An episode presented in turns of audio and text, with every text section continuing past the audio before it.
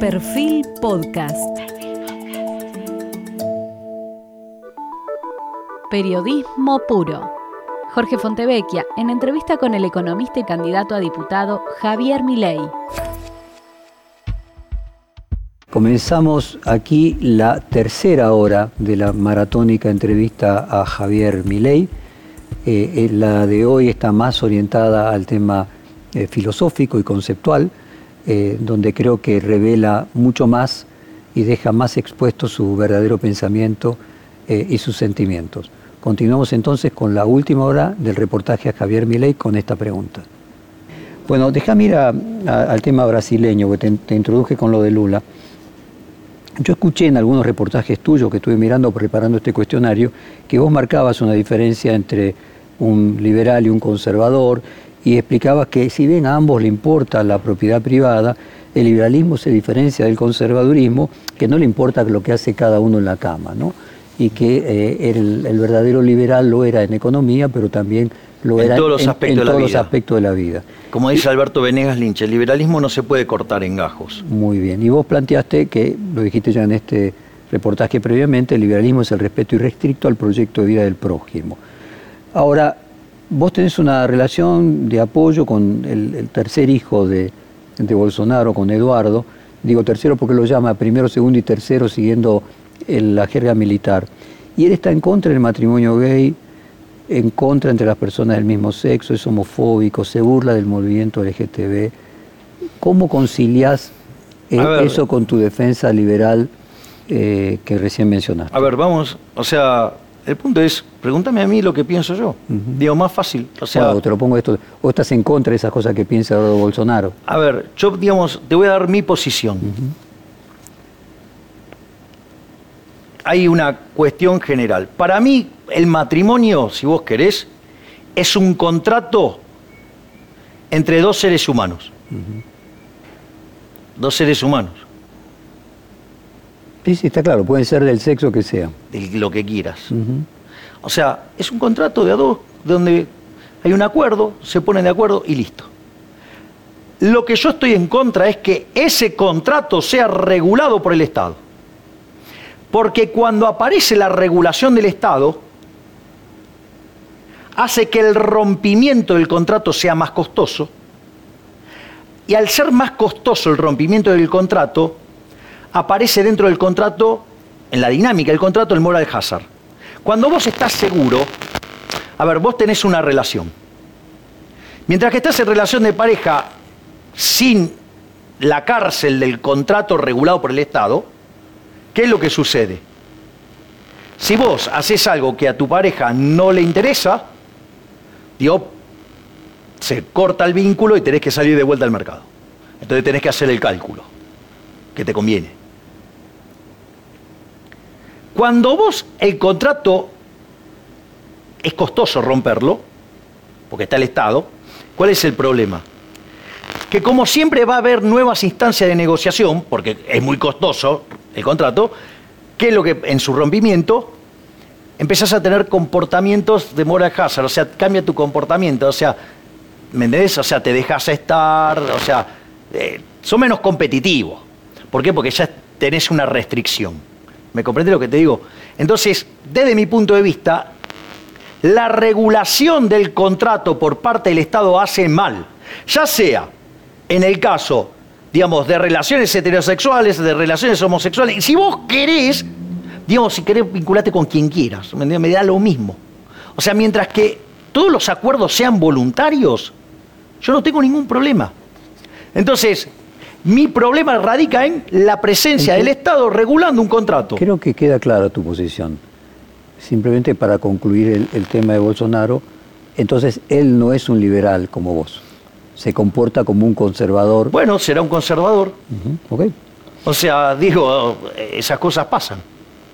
Eh, y es más, fíjate esto, Jorge, porque esto es interesante.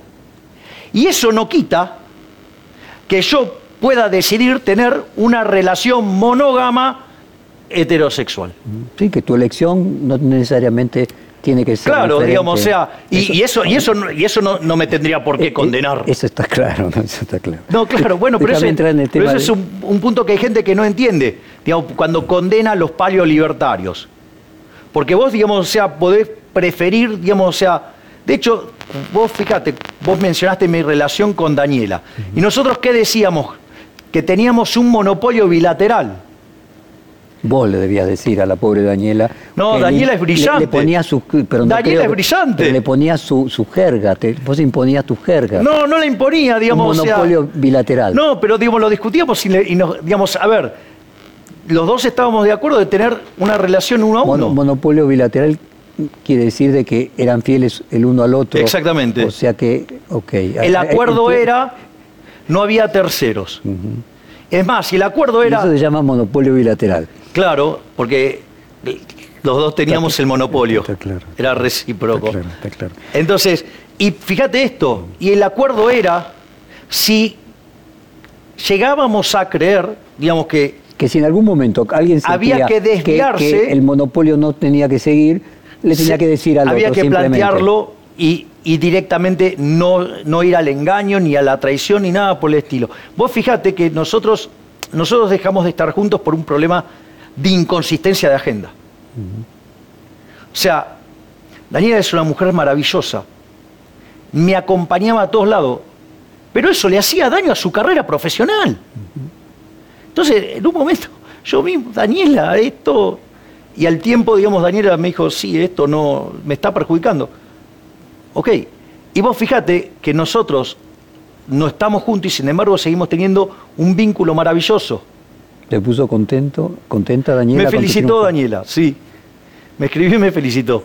¿Está viviendo en Estados Unidos? No, está acá en Buenos Ah, Aires, tengo entendido. ¿Y hablas, sonreís cuando hablas de ella? ¿Seguís enamorado de ella, aunque no sea monopólicamente? No, me parece que es una relación que tuvo un determinado momento. Yo aprendí muchísimo de Daniela. Daniela, Daniela me, me- me aprendí- me- me enseñó muchísimas cosas. Creo o que sea, compartir con la audiencia un, un poco el perfil de ella, artista, cantante. Bueno, sí, pero- Comenzó creo que con las primas, no sé si... bueno, está bien. A ver, Daniela, Daniela sí es cantante. Ella tiene formación de cantante lírica. No es que, digamos, sea, es una improvisada. Es una persona muy talentosa, muy inteligente. Además es psicóloga. Y aprendí muchísimo al lado de ella.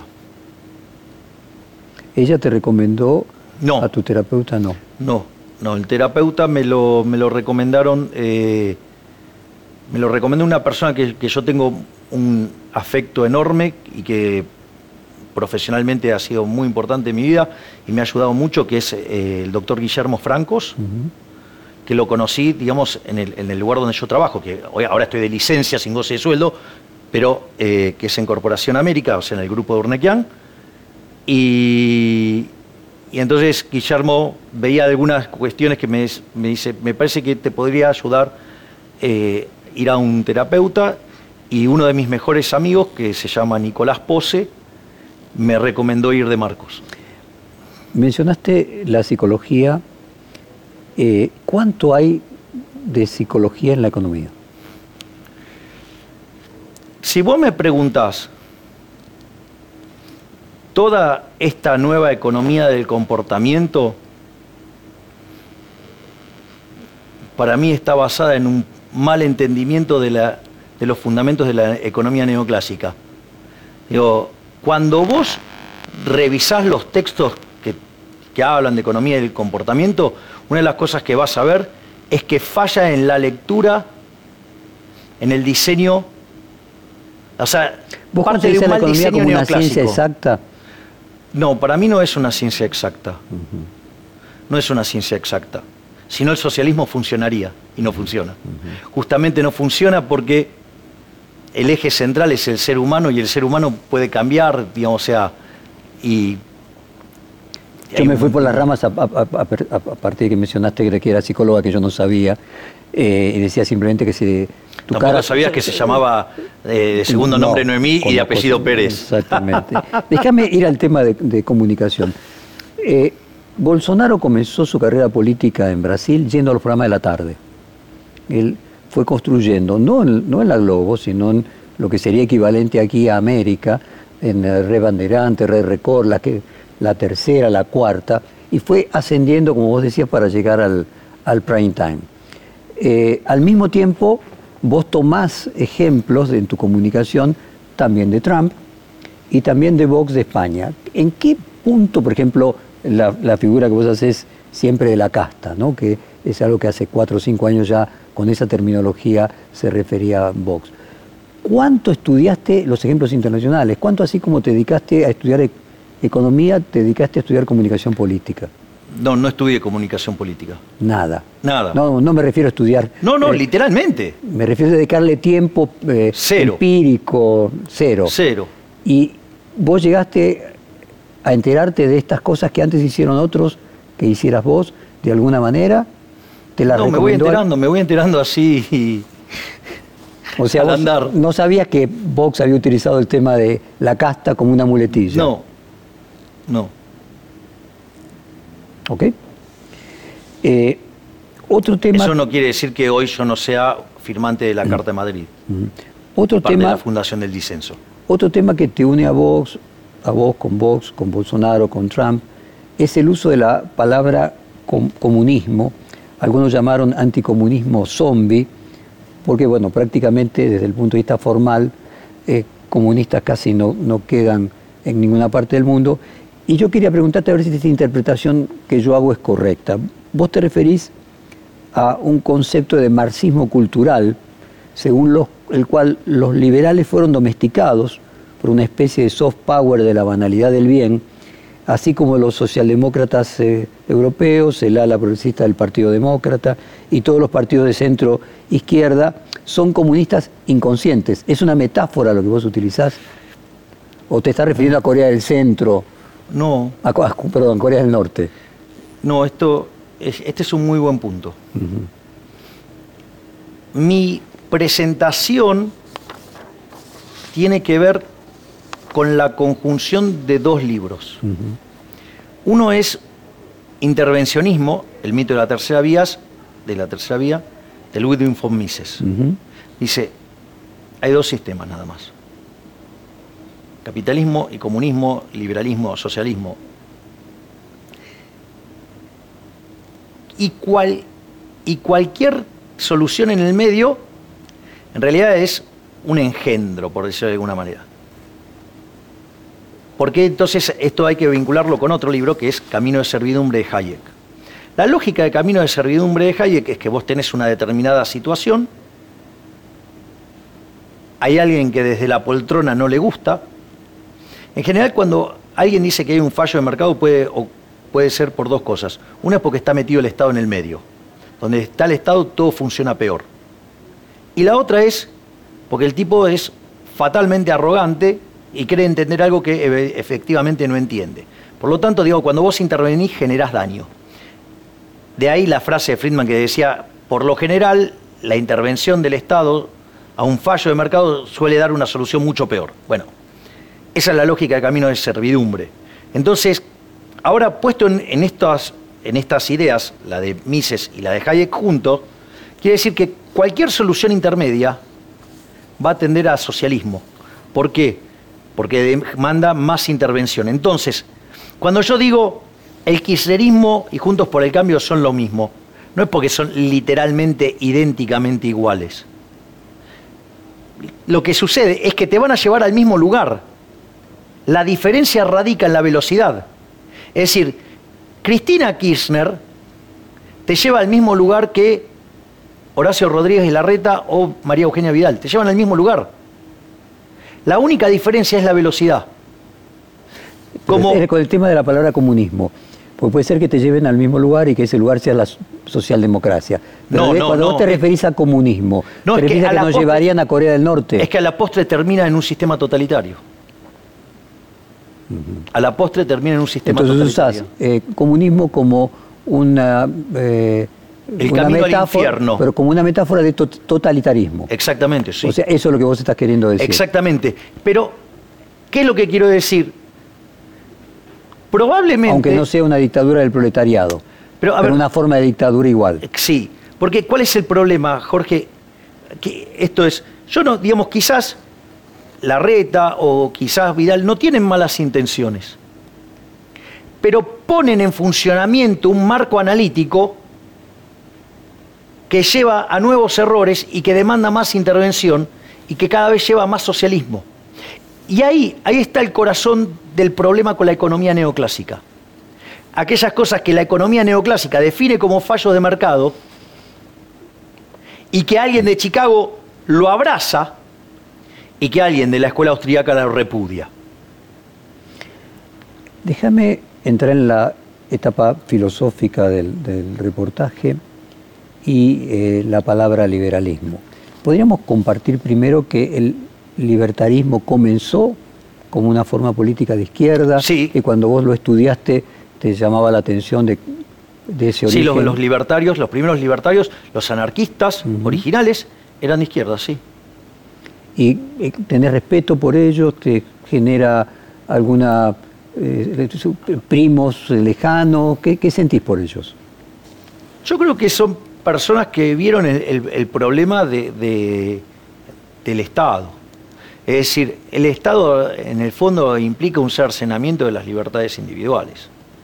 Ahora, ojo con esto también. Porque ¿Los preferís a ellos que a un socialdemócrata? Sí. ¿Preferís a, un anarquista de izquierda que un socialdemócrata? Sí, porque la propia dinámica del mercado lo va a acomodar.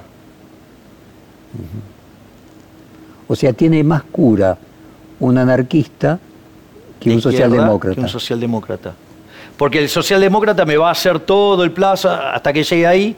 Eh, y, el, anarquista, en el fondo, digamos, ya hay un elemento que eliminó, que es al Estado. Y como los agentes se van a guiar por sus preferencias y cada uno va a seguir su propio objetivo, su propio interés, entonces, y como vos solamente podés progresar sirviendo al prójimo conviene mejor calidad, un mejor precio, ¿qué es lo que va a pasar?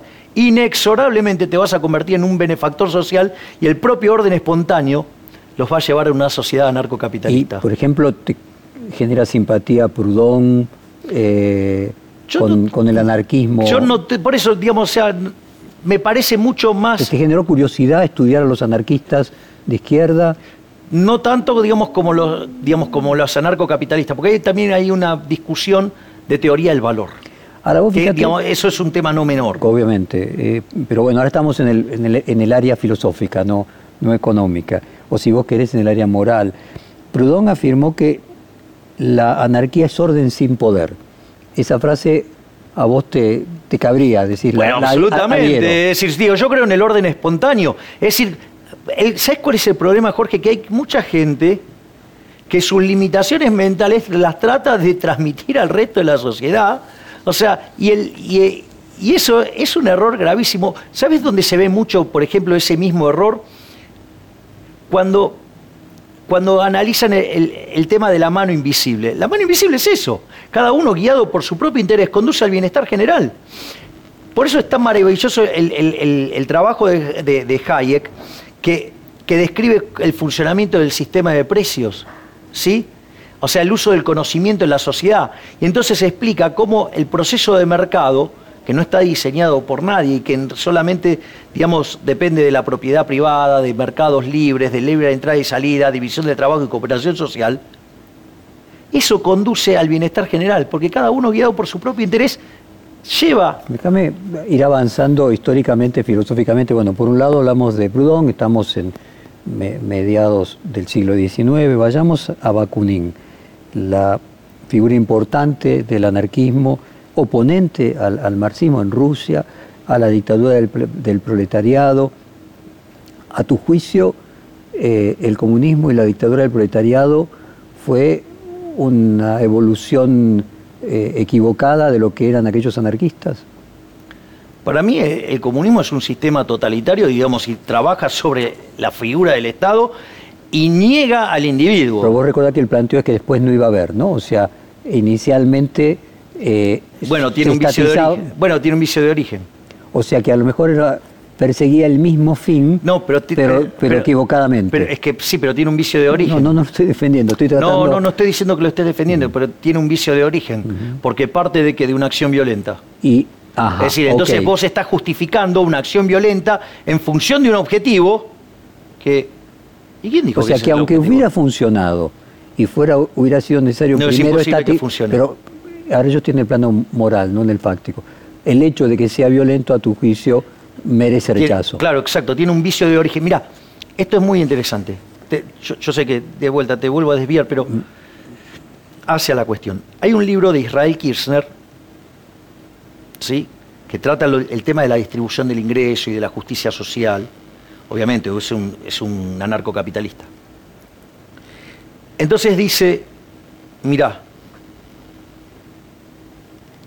si en realidad él toma el, el modelo de información completa, ¿no? bien neoclásico puro, y termina llegando a un determinado de conjuntos de resultados que son no muy distintos a los del totalitarismo. Porque en el fondo es como que vos digas que en realidad el auto estaba implícito en tus dotaciones de, de hierro, de cuero, de caucho, y, bueno, es un disparate. Digamos, y entonces se resolvía todo con un problema de optimización y el problema se acababa ahí. Ahora, mira esto, porque esto es interesante. Lo que dice Israel Kirchner es, bueno, pero si es así, entonces hay lugar para el planificador central y podría funcionar mejor. Entonces, lo que dice es, a pesar de la abrumadora diferencia en el plano empírico del liberalismo sobre el socialismo, el capitalismo sobre el comunismo, o sea, llámalo como quieras, independientemente de eso, si el sistema no está construido sobre bases morales, debe ser destruido. Y entonces él empieza a trabajar sobre la superioridad moral del capitalismo. Explica cómo, digamos, se perdió la batalla cultural y explica por qué habría que darla nuevamente y por qué el liberalismo tiene una posición superior en lo moral. Veíamos recién que los libertarios comenzaron desde la izquierda.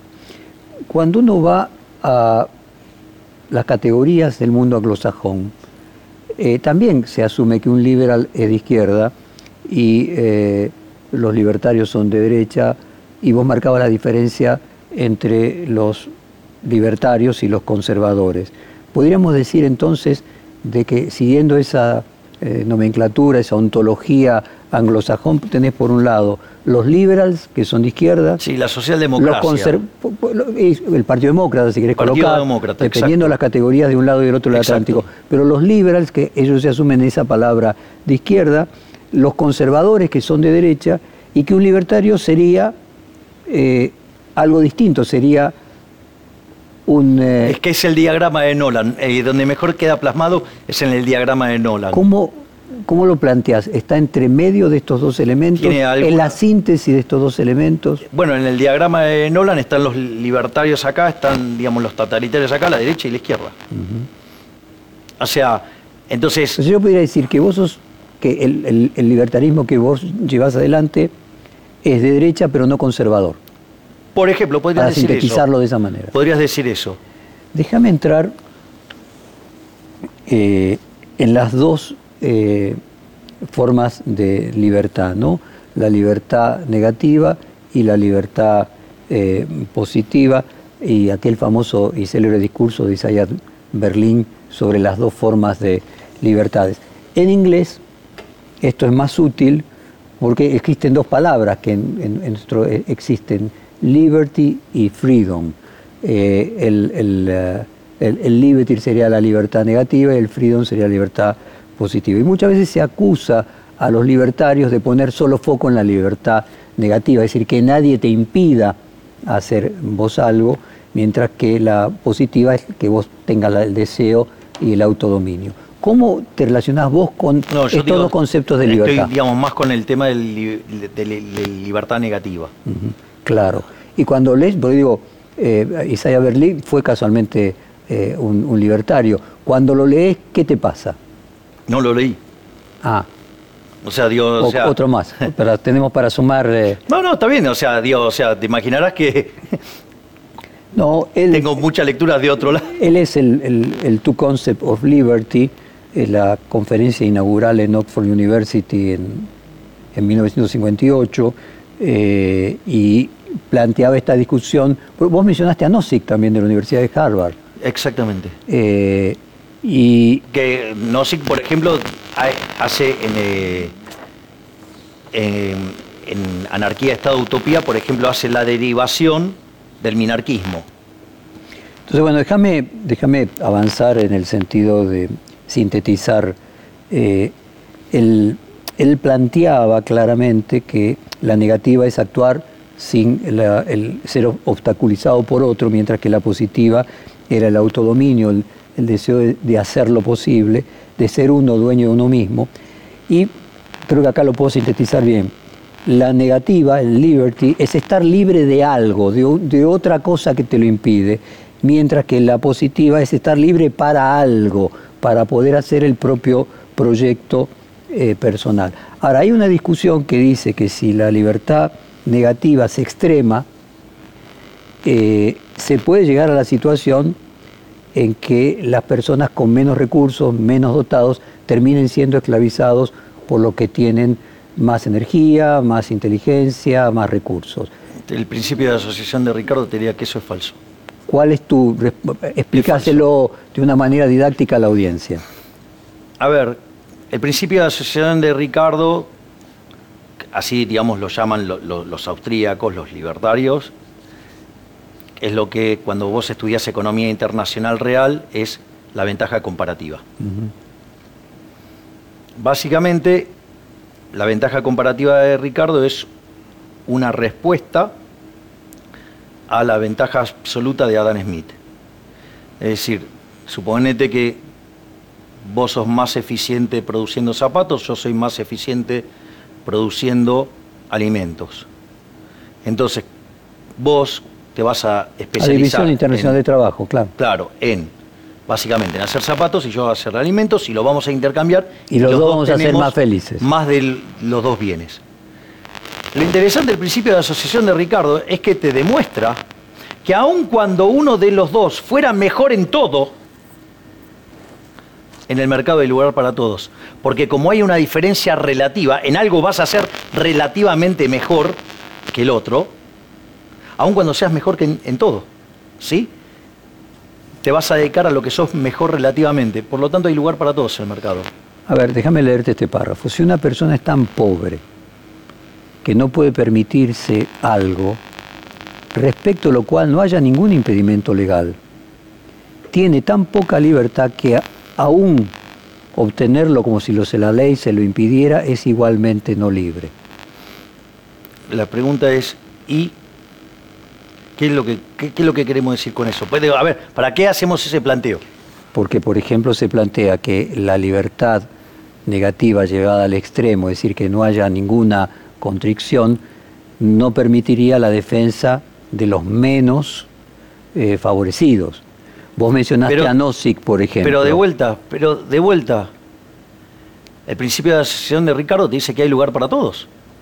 Entonces, ¿a qué punto queremos ir con eso, ¿dónde, a ver, ¿cuál es el punto que queremos A ver, por ejemplo, eh, personas, personas medio desnudas, otra frase te voy a leer de No, pero ¿por qué no vamos al punto? Vamos al punto. Digamos, ¿cuál es el, el punto, digamos, a ver, vos partís de la idea de la voluntad. La voluntad es la persona que puede. Pero cuál es. Pero vamos a las consecuencias. Te, lo explico.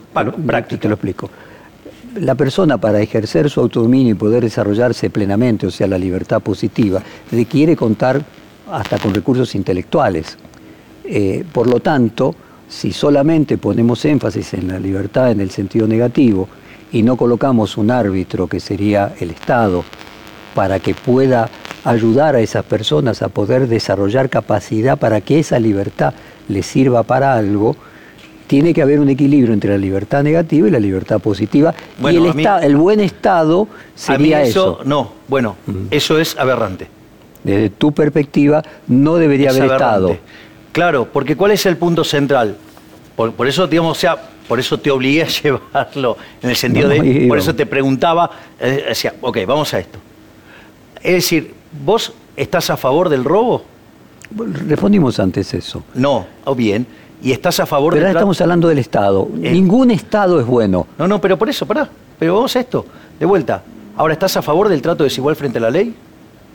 No, obviamente. Bueno, entonces, ¿cómo me vas a decir que, a uno lo vas a premiar y a otro lo vas a castigar porque a vos te parece injusto que a una persona, desde tu perspectiva, ¿sí? Que no está considerando el rol de la ley de asociación de Ricardo, como crees que no tiene las mismas oportunidades, entonces vas a castigar al que le va bien para dárselo al que le, le te lo voy a mal. poner en otra dimensión. Jorge, me estás diciendo eso aunque no lo creas. No, me no, estás levantando, estoy- aunque no lo creas, el, estoy- el concepto de justicia social. Me estás diciendo que querés usar el Estado para nivelar al que le va bien contra, digamos, el que tuvo de repente una situación distinta. En el fondo, ¿sabes a dónde llegamos? A la discusión entre Nozick y Rawls, ¿sí? Sobre, digamos, el Muy bien, velo. O sea, leíste a Rawls con el velo de la ignorancia. Sí. ¿Y estás de acuerdo con Rawls con el velo de la ignorancia? No. No. No. No, porque está mal planteado. A ver, ¿en qué se equivoca Rawls? Porque, ¿cuál? Digamos, esto vos lo eh, los economistas lo estudiamos en distribución del ingreso. De hecho, hay un indicador que se llama el Raulsiano, que dice que el nivel de bienestar de una sociedad es el bienestar del que peor está. El velo que dice, si vos estuvieras del lado de este lado, digamos, a- y allá está la vida. de los desfavorecidos. No, no, no. no De los favorecidos. No, todavía, no, ni siquiera, ni siquiera naciste. Digo, estás afuera, estás afuera. Y te dicen, bueno, te puede tocar la situación de los favorecidos o Exactamente. te puede tocar, digamos, la, la Vos la de no sabés dónde vas a nacer. Vos no sabés. si en un hogar rico, en un hogar pobre, si Eh. vas a nacer eh, inteligente o no tanto, fuerte o débil, enfermo o sano. Exacto. ¿Qué sistema elegirías? Entonces, entonces lo, ¿Y vos te hiciste esa pregunta de Rawls? Sí, claro, obvio. ¿Y qué Puede- sistema puede- elegiste? A ver, para, para, pero de vuelta. Digo, estoy del lado de Nozick, no del de Roll. Entonces, ¿cuál es el punto? El punto es que cuando vos haces esa, esa pregunta, esa pregunta tiene algunos problemas en la, en la, en la formulación. Uno de, los problemas es, ok, entonces quiero al, al Estado, ¿qué rol tendría el Estado ahí? como si todos los, los agentes tuvieran funciones de utilidad estrictamente cóncavas, por lo tanto una solución intermedia es mejor que la solución de los extremos.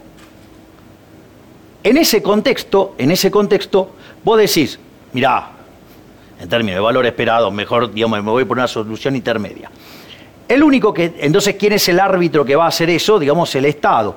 Pero en realidad no Para es que... compartir con la audiencia, lo que Raúl planteaba es que el sistema ético era aquel que uno iba a elegir sin saber, con el velo de la ignorancia, qué le iba a tocar. Exactamente. Y que si no fuera muy dotado, igual pudiera tener una vida digna. Bien, exacto. Bueno, en ¿Y ese... en eso estás de desacuerdo? No, pero ahora, pues, pero es porque está mal el planteo, está mal el planteo de inicio. Y si vos no hubieras nacido Pero está mal el- con, la- con pero- los recursos pero de que vuelta, tenés, pero está mal el planteo de inicio. Por eso quiero terminar dónde Dale, está el problema. dale. El problema es, entonces, el problema es que lo que está asumiendo rol es que el mercado de seguros está incompleto. Y que de hecho está incompleto porque vos no podés participar porque todavía no naciste. y que hay una mínima dignidad que todo ser humano tiene que tener, aunque no salga No, dotado. No, no, no, pero es que el problema radica, entonces después cómo lo financiás. Entendí el seguro por eso. no, vos lo que estás bueno, planteando es que habría un seguro para aquel que no, está pero dotado. Es que, a ver, entonces, vos buscarías entonces, para cubrirte de eso un seguro. Ahora, ¿cuál es el problema? Es que vos entonces ahí podrías decir, bueno, entonces hay un y el fallo Estado sería la caja de seguro donde cada uno Eh, pondría un poquito para que no sabe si le toca ser eh, Exactamente. potente y la realidad o es que como el Estado funciona siempre mal, porque, digamos, termina gastando el dinero de otros en otros, o sea, siempre va a funcionar mal, ahí tendrías un problema. Pero el problema esencial es que está mal planteado. ¿Sabes cuál es el problema? ¿Por qué está mal planteado? Porque esas personas que van a nacer no salieron de un árbol. No están ahí, digamos, ag- agolpadas detrás del velo esperando entrar y mirando. No, eso es falso. Las personas nacen, digo, al menos por ahora, ¿sí? de la interacción de dos seres humanos que dan como resultado un hijo. Por lo tanto, cuando vos querés hablar esta de idea... hablas de la responsabilidad de los padres. Para entender A ver, tu no, planteo. a ver, si vos decidís tener un hijo, es tu decisión. Y después, digamos, lo- lo- digamos, la formación que le des es otro problema. ¿Y quién soy yo para meterme en cómo está formando Pero- pero a ver- otra pero a persona? ver- a ver si te interpreto. Vos lo que estás diciendo es que si aparece el Estado solucionando No, no lo soluciona. digo, no, va- va aparece, aparece con la expectativa, déjame terminar, con la expectativa de solucionarlo. No lo soluciona porque finalmente lo que aparece es que los padres no se preocupan lo suficiente de darle recursos a los hijos para que no puedan No, no eh, era llevar una punto. vida no, digna. No, no, no era ese el punto. El punto Bueno, ¿cómo distinto. solucionás lo que no nacen notados? No, pero para, para, eh, a ver, el- no era el punto. O sea, el punto es distinto acá. Lo que yo te estoy diciendo es, el planteo del velo de roble es incorrecto porque lo- lo- los humanos no salen, digamos, como desde el árbol. No, eso está claro. Además, O sea- de hecho, es una construcción. No, no, los, los humanos antes de nacer no pueden votar. No, es simplemente una construcción teórica pero de cuál aún- sería un, un pero sistema justo. No, está bien, pero digamos, aún, digamos, si eso, eh, digamos, no, no, no salen, digamos, no es que están ahí agolpados de este lado del velo. ¿Me dejas mejorar la pregunta? No, Saco- pero quiero terminar el argumento. Por eso, pero a, lo mejor te, No, pero a ver si que- contribuye en tu argumento. No, pero creo que ¿Cómo solucionás terminar el problema? bien. Quiero mejorar mi pregunta. ¿Cómo solucionar el problema de las personas que no nacieron dotadas? De vuelta. Ujú. Esas pers- la pregunta es, ¿y aquellos que no nacieron dotados, eso a vos te da derecho a sacarme a mí mis ingresos para dárselos a otro? A ver, desde una perspectiva de O sea, me ciencias estás diciendo que me vas a robar y que me vas a tratar desigualmente frente a la ley. eh, te voy a decir lo siguiente, mira. No, me estás diciendo que me vas a robar, que te vas a quedar con el que- fruto de que- mi trabajo y se lo vas a dar a quien vos crees que merece tenerlo. Javier, yo estoy tratando de llevar adelante una conversación. Yo también estoy teniendo una conversación. Lo que te estoy planteando es- No, vos usás el término robar, lo catequizás a ese término de un valor moral. ¿Y cómo me lo sacás a mí es ese así. dinero para dárselo a él? Te voy a explicar. Lo tengo yo, Te lo voy- tengo yo. ¿Cómo haces para sacármelo a mí para dárselo a él, Jorge, si no me lo sacas por la fuerza? Desde una perspectiva filosófica, y entramos ahora que no es economía, no es matemática, hay quienes piensan que el verdadero desarrollo de un ser humano no es solamente el individual, que uno para desarrollarse se desarrolla en armonía en una sociedad. Ahí quién la- sabe eso, y quién tiene eh, eh, el, el metro patrón de eso. Bueno, obviamente vos... Digo, es bastante arrogante creer que uno sabe eso. No, no, que uno sabe, no. El punto Y es... entonces, y entonces, ¿cómo vas a corregir un problema si no, No, sabes cómo se me- mide? Para, tranquilízate. Vos lo que me decís Estoy es- tranquilo, Jorge, pero, te estoy, pero- te estoy- No, que no, te estoy creo que no me estás que- escuchando. Yo te estoy diciendo que no digo que lo solucione. Estoy diciendo que el problema a solucionar, el problema a solucionar, es parte de una tesis moral que es que en el desarrollo aún de los dotados, para la suma del bien común, ¿Qué la es el bien sociedad se tiene... Bien, pero de vuelta, ¿qué es el bien común? O sea, eso está en la cabeza de alguien que tiene la arrogancia de que cree que saber qué es el bien común, que considera que es justo, digamos, y entonces valida robarle a uno para dárselo a otro, con lo cual los trata desigualmente frente a la ley. Es profundamente violento. Entonces- o sea, acabamos de revivir a Procusto. Entonces decime, decime- Acabamos de revivir a Procusto. No, acá no ¿Cómo estamos hablando de cortar a todos del mismo tamaño. Acá de lo que estamos Pe- hablando... peor, digamos, si, si empezamos a hablar de la cuestión equitativa, que en realidad le sacamos proporcionalmente, digamos, es todavía mucho más arrogante. Eh, yo lo que estoy tratando de entender es tu concepción de liberalismo. Para vos, Rawls es un liberal clásico, pero no es un libertario, para entender. Pero es un liberal, Rawls, como me- no. Ross, Nozick sí es liberal, Roll. No. Muy bien. Locke sí es un liberal. Bueno, está bien, pero ojo que, digamos, en el paso del tiempo las cosas evolucionan. Sí, es uno de los. Locke escribió, donde no hay ley, no hay libertad. Las leyes son los que nos preserva de los pantanos y de los precipicios y difícilmente pueden mere- merecer el nombre de confinamiento las leyes que en realidad nos hacen mejores. Pregunta, Sí. pregunta. ¿Y que todas las leyes las tiene que determinar el Estado? Entonces, ¿cómo imaginás vos las leyes si no son del Estado? Te hago una pregunta. ¿Cómo surge, por ejemplo, las leyes en los países anglosajones? Sí, el, el común law viene surgiendo de las costumbres. Exactamente, debe decir que en el fondo las genera el sector privado. ¿Sí? la interacción de los individuos. Siempre las buenas leyes en las que se mantienen son las que responden a una existencia de un basamento. Y si en las la que no funcionan son las que hizo alguien autoritariamente Pero del Estado, es, Creo que utilizando- estamos llegando al fondo de la cuestión.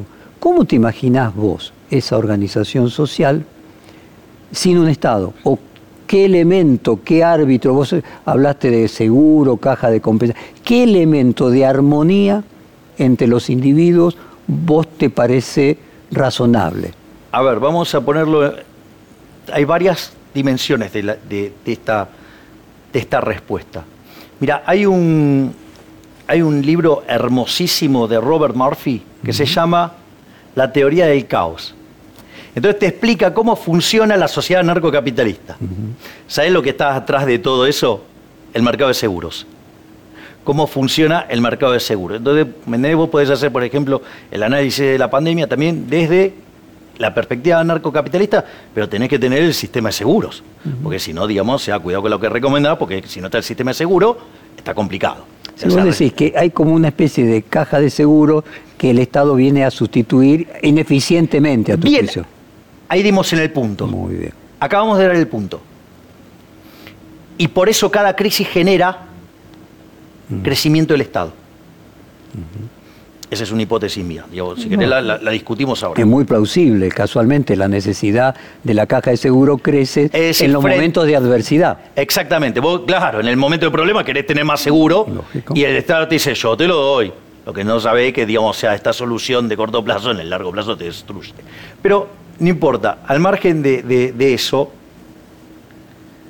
desde mi punto de vista, fíjate que yo cuando te digo, yo me definí, yo me definí en, conceptualmente, dije, filosóficamente soy anarcocapitalista. Dije, pero en la vida real soy minarquista.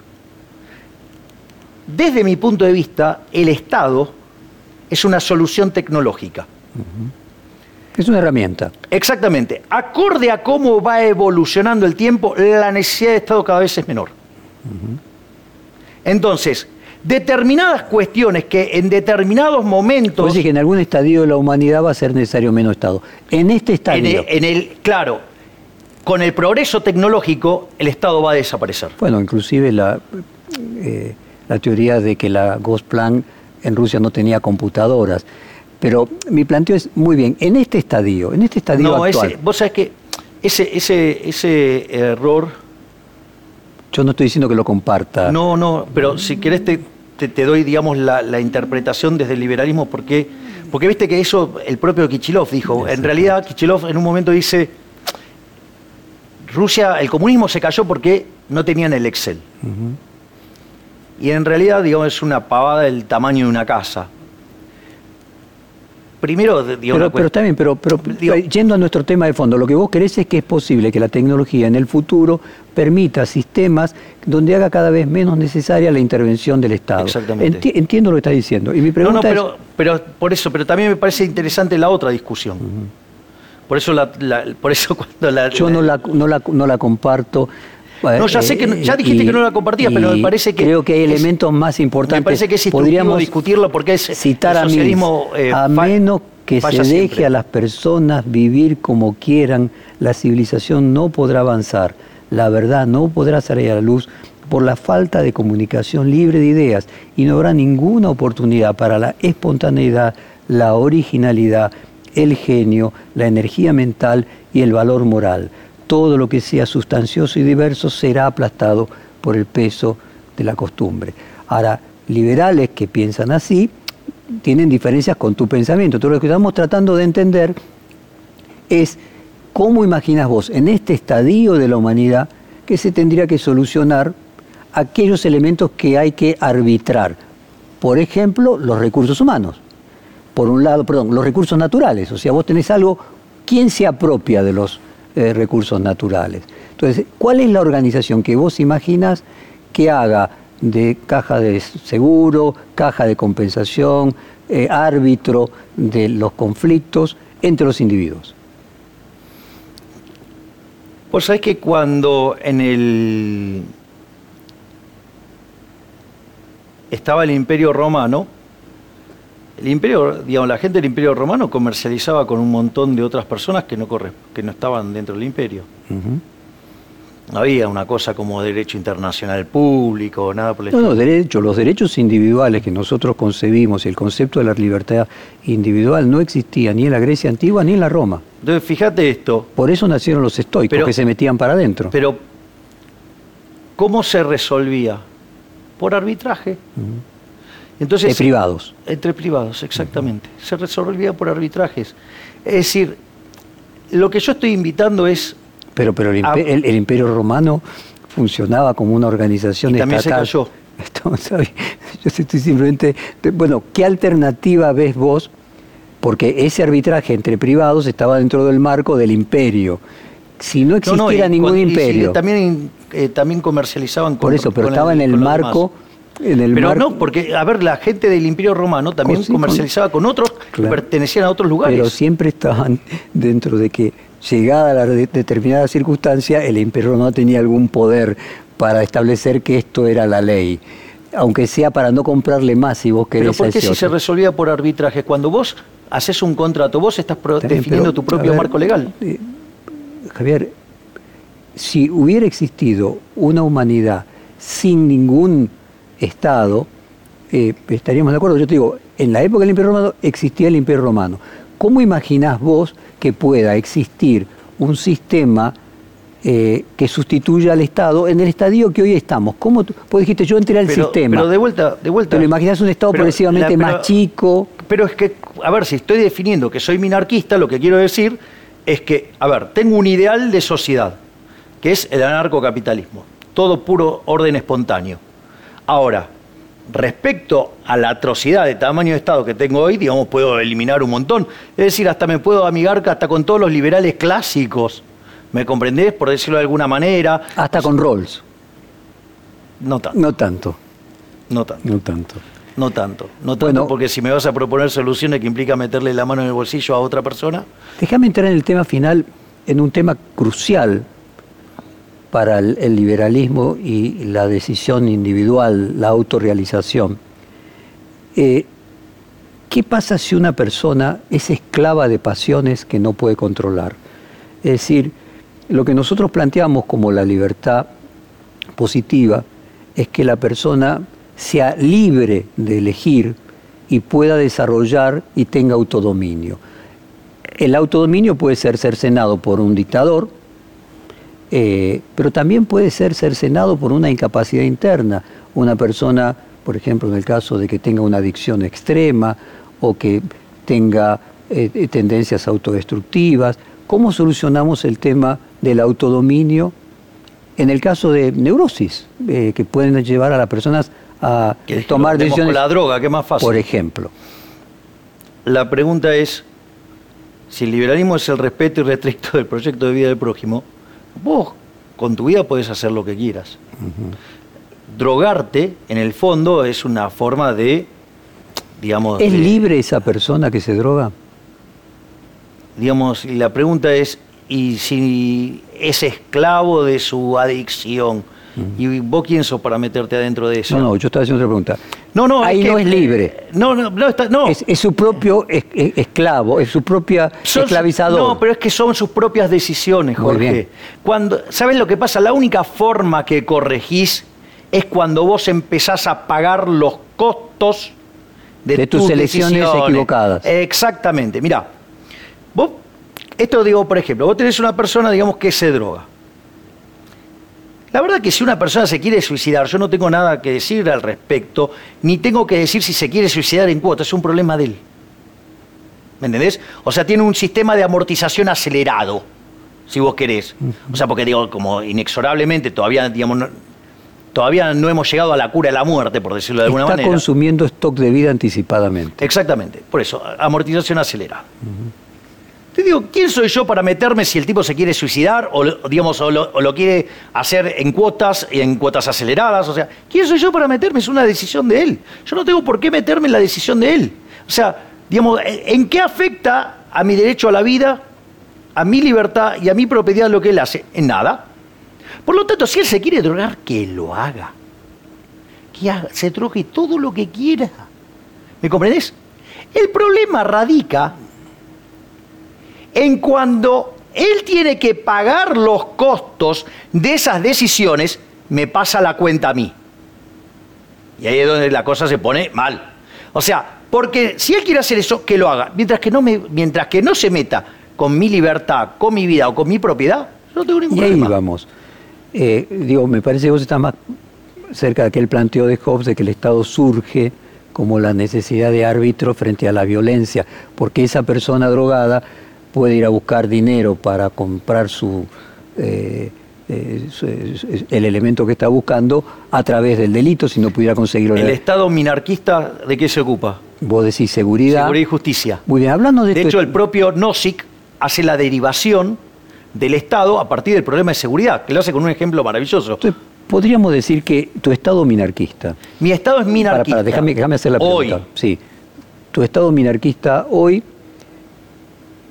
coincide con la mayoría de los estados, por lo menos democráticos, respecto de la libertad de opinión, la libertad de religión, la libertad de elección de las costumbres. El punto crucial pasa por la libertad económica, que no se metan con la propiedad privada, que los estados democráticos se meten con la propiedad privada. Esa sería la frontera que dejaría eh, el estado minarquista del estado actual pero en el fondo te metes democrático me refiero, ¿no? Te metes con no la China, estoy hablando democrático. O sea, te metes con la libertad, con la propiedad o con, o con la, eh, la, vida, digamos, vida, libertad y propiedad. en Estados Unidos, en Inglaterra, en Europa, en las democracias evolucionadas, se respeta el derecho a la libre elección de religión, pensamiento, actitud. ser hasta, ahí, hasta ahí no hay ninguna diferencia con tu visión eh, de Estado. El punto central es que vos decís que en los democracias representativas desarrolladas se meten con tu propiedad privada. Ese es el punto de diferencia.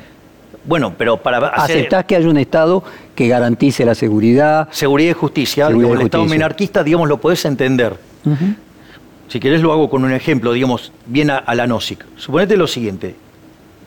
Nosotros somos vecinos.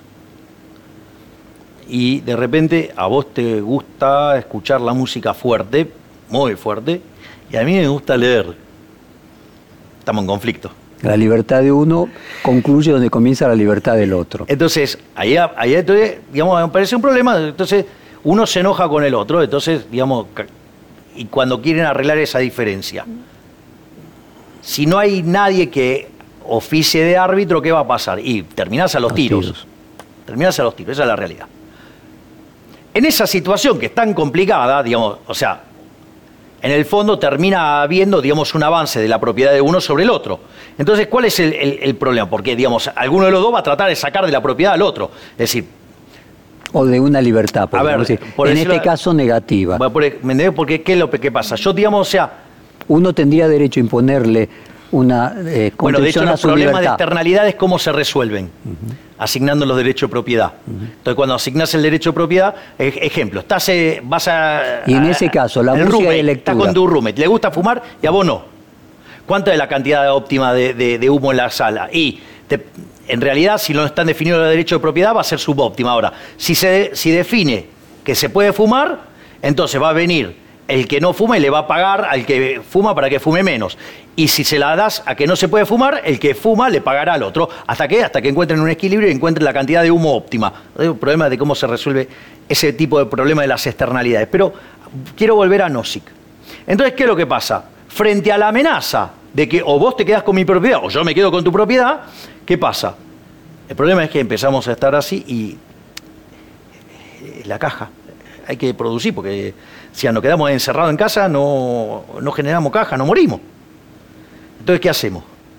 Vos contratás una agencia de seguridad y yo contrato una agencia de seguridad para que yo no te invada a vos y para que vos no me invadas a mí. Y en esa construcción, una de las cosas que descubren las empresas de seguridad que es que se pueden asociar y van a minimizar los costos. Y ahí nace qué? El minarquismo, es decir, el Estado. O sea, eso es NOSIC digo que es el planteo de anarquía, Estado y utopía. O sea, ahora el punto es, ¿se puede hacer de otra manera? Sí, con el sistema de seguros. Por eso te, te cité a Robert Murphy en la teoría del caos. Es decir, cómo funciona una sociedad que no tiene Estado.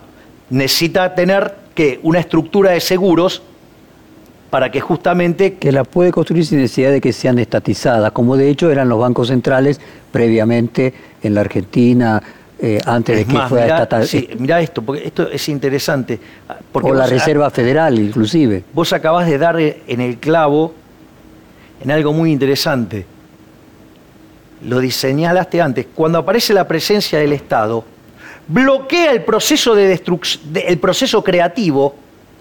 Cuando cité a Mills cuando vos tirás el tema de los seguros.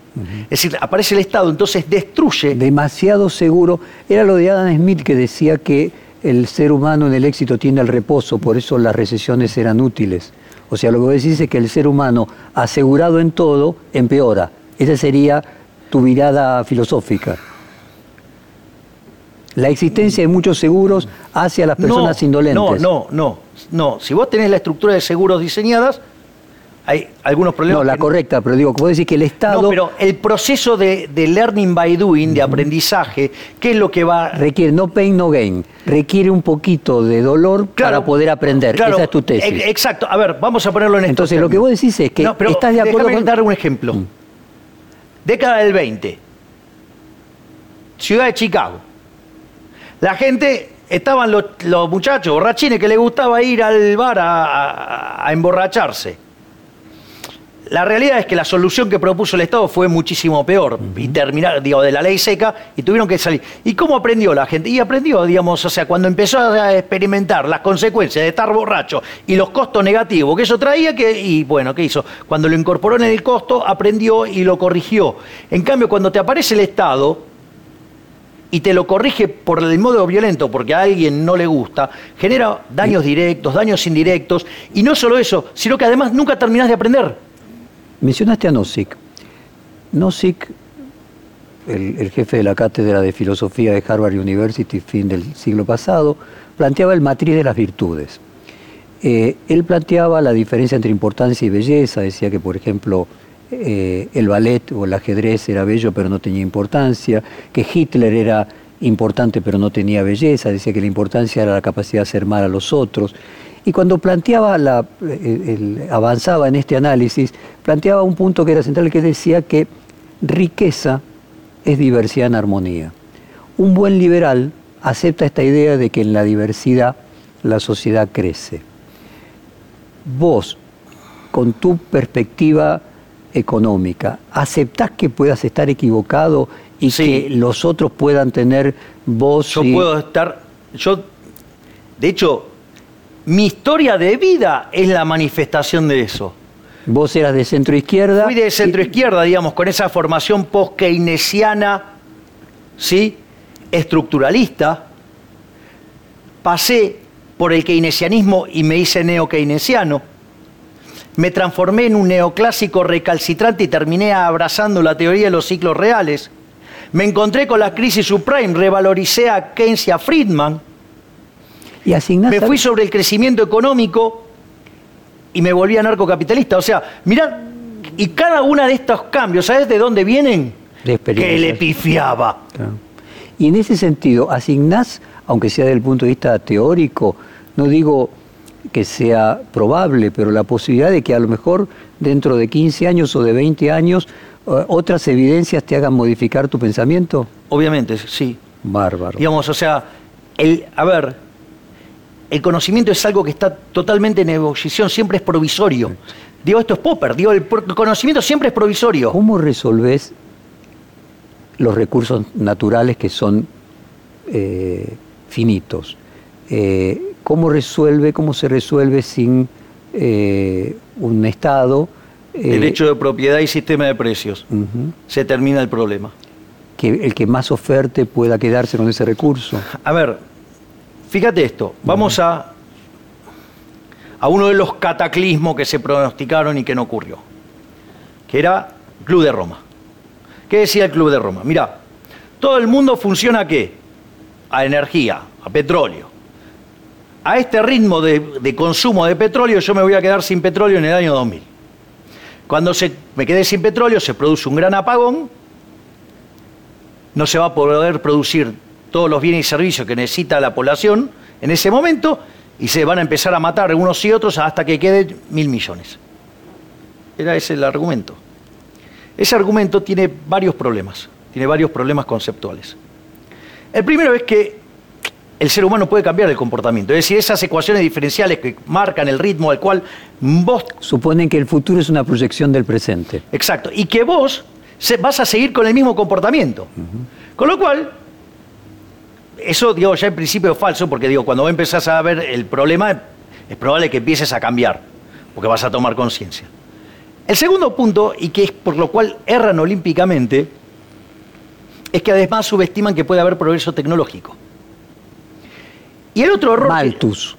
Es obvio. Malthus. Bueno, Malthus, o sea, de hecho, digamos, el Club de Roma son neomalthusianos. Es el mismo error de Malthus, pero puesto de otra manera. Para compartir con la audiencia que él pronosticó que el crecimiento de la natalidad iba a ser superior a la productividad agraria y iba a haber hambrunas. Exactamente, y ahí aparece la ley de hierro de los salarios y cómo se regula la población en función de esa función de producción que tiene como características rendimientos marginales decrecientes, que está totalmente en contra de la evidencia empírica. Por eso yo sostengo que Adam Smith es a la economía lo que Gauss a la matemática, se adelantó 200 años en su tiempo, porque si hubiera habido un econometrista en 1801, ¿sí? testeando a Smith o a Malthus, ¿sabes a quién le daba la razón? Obviamente. A Malthus. O sea, sin embargo, ¿quién acertó? Smith. Pero el, el error es siempre el mismo, de pronosticar el futuro como una foto del presente. Bien, exacto. Entonces, vos ahí, ¿cuál es el problema que tenés? Que esa foto, digamos, tiene una forma de una ecuación diferencial donde el parámetro está constante. Y en realidad en la vida real ese parámetro no es constante. Y uno de los elementos que afecta a que ese parámetro no sea constante de manera crucial es el sistema de precio. ¿Por qué aparecieron todas las tecnologías alternativas al uso del petróleo? Porque cuando el precio... Pasaron a ser rentables a partir del precio subió. Listo. Entonces, cuando vos dejás que el sistema de precios funcione, se va, se va a es corregir. Un sistema de comunicación. Es que justamente es eso. Se va a corregir la tecnología y el comportamiento. Y vos acabás de dar el clavo, o sea, acabás de recitarme a Hayek. El sistema es un mecanismo de transmisión de información. Ese mecanismo. No solo Hayek cree eso, ¿no? No, bueno, está bien, pero desde mi punto de vista, el que mejor lo planteó fue Hayek. El sistema de precio como un mecanismo de transmisión de información, coordinación y ajuste. Y decime, eh, todas las eh, formas que vos tenés de explicar el matrimonio, eh, cada una de las actividades, la droga, todo lo que tiene que ver con, con aquello de la vida cotidiana, utilizás metáforas económicas, ¿no? Eh, la, eh, como era las, eh, el, monopolio... el monopolio bilateral. Bilateral. En cada uno de los ejemplos vos siempre te vas a la, a la economía. Y yo recuerdo que había dos discusiones sobre el futuro de las ciencias. Una discusión clásica epistemológica. Una que planteaba que en el futuro, cuando la humanidad avance con la técnica, solamente va a quedar una ciencia que es la física, porque todo se va a poder medir, y por el otro lado los de ciencias sociales que decían que como todo es representación y finalmente siempre es el ser humano el que se representa lo que está allí afuera, la única ciencia que va a quedar es sociología. ¿Vos crees de que la economía puede explicar todo, que es la única ciencia o la ciencia madre de todas las demás? No, no, no es, a ver, te voy a contar algo y esto después arma toda la respuesta. Dale. Antes de, que vinieran mis nietos, ¿sí? Digamos, o sea. los hijos. Eh, los hijos de Conan, o sea, Murray por Murray Rothbard, Milton por Milton Friedman, Robert por Robert Lucas y Lucas por Robert Lucas. Nombres que eligieron ellos. ¿Cómo hicieron para elegir ellos? Porque yo les iba, o sea, les iba a poner nombre de economistas. Entonces, por ejemplo, dije Murray, llamaba Murray. A ver quién venía. Y vino, ¿quién es? Murray. Fue muy gracioso porque ah, tiré Ludwig por, por, Mises, no vino nadie. Tiré Frederick por Hayek y no vino nadie. Entonces le dije, muchachos, pónganse las pilas porque no me van a quedar tantos economistas. Entonces cuando dije Milton, me, me vino Milton. Y cuando dije Robert, vino por, eh, por, Robert Lucas, entonces dije, Robert, vino Robert, y dije, vos vas a ser Robert por Robert Lucas, y ahí apareció Lucas. O sea, entonces finalmente... Se llamó a Lucas. Eh, antes de eso, que, tuve que, que, hacer prácticamente de mi departamento un loft, de hecho es un loft ya, porque tiré todas las paredes abajo para que pudieran estar los chicos, en la pared del living yo tenía un cuadro de un metro y medio por un metro de Gary Becker haciendo la deducción de la ecuación de Slutsky intertemporal. Es decir, cómo cambia el consumo cuando sube la tasa de interés o varía la tasa de interés. Una de las cosas más maravillosas de, Gary Becker fue que extendió las fronteras del análisis económico. su tesis doctoral, básicamente, que tiene que ver con la economía de la discriminación. Estando en Columbia, o sea, en la Universidad de Columbia de Nueva York, desarrolla lo que se llama el análisis económico del derecho con un paper que le pone de título Crimen y Castigo, digo, en honor al, libro. Después, por ejemplo, él desarrolla la teoría del matrimonio, de- desarrolla, por ejemplo, la teoría de las adicciones racionales, y lo que van teniendo estas distintas, el social economics, estas distintas, bueno, capital humano, la más conocida, te diría, y la menos divertida de todas. Básicamente lo que lleva a, a cabo es el análisis de analizar las cuestiones de la vida diaria con la metodología que mira un economista la vida. Es decir, no es que yo, digamos, sea, estoy, digamos, contestando estrictamente... Pues vos crees que finalmente la economía sería la ciencia que permitiría explicar todo. Es que el- la cuestión es que, en el fondo, como señala Mises, es la acción humana. Y lo que tiene la, Bueno, la economía es la que representa es una una buena manera- tiene un buen método para explicar la acción humana. Última pregunta. Mencionaste TOC. ¿En tu análisis aparecía neurosis obsesiva? El, bueno, digo, hay como una obsesión, digamos, con, con- con la lectura de economía. O sea, o sea, me divierte, me gusta, digamos, o sea, lo aplico, o sea, lo, lo- lo llevo a, a otra- a otras cuestiones. O sea, hay, hay una, digamos, yo me, me divierto con eso. O sea, a mí me das un ¿Y qué, libro. ¿Y qué te decía tu terapeuta? ¿Te decía que eso era ego sintónico, que te hacía bien con lo que vos No, hacías? era parte de mi diversión, o sea, es una forma, digamos, o sea, mi... A ver, de vuelta, ¿cuáles son las tres cosas que a mí me gustan en mi vida? Estar con mi hermana, estar con mis hijos, o si vos querés, hijito, digo, o sea, yo soy un hijito, y, y mis Y leer nietos, economía. Y leer economía. Entonces, como yo de- identifico, o sea, yo no me creo nada sofisticado, me- fíjate que como me, me autopercibo un tipo recontra básico, le gustan tres cosas nada más. Ahora, soy absolutamente consistente con eso. Blay, muchísimas gracias. Tres horas de conversación, récord de los reportajes largos de perfil. Eh, fue un placer. Gracias, pero te, te digo algo, el récord de charla conmigo lo tiene Guillermo Calvo. El economista. Sí, vos sabés que yo tuve la dicha de conocerlo a Guillermo en, en Nueva York, que se, que se había hecho un seminario de, de, de la International Chambers of Commerce, y entonces después lo, por medio de De Pablo lo, lo conocí, o sea, me hizo el contacto y lo conocí, lo fui a ver a Colombia. Habíamos estado cuatro horas hablando eh, con él eh, y con Sara, su, su esposa, una mujer verdaderamente también formidable. Fue tanta la onda que pegamos y tan bien nos, nos llevamos que me invitó a ir a su chacra en Punta del Este cuando vino a, a Uruguay. Entonces yo fui. Entonces, y yo me acuerdo que llegué a la a las 12 del mediodía. Me puse a hablar de economía con Guillermo. Terminamos a la una y media de la madrugada. Bueno, ahora esto es un reportaje, o sea que además tiene otras características, pero en cualquier caso, muchísimas, muchísimas gracias. No, por favor, gracias a, a vos, Jorge, por, por esta oportunidad.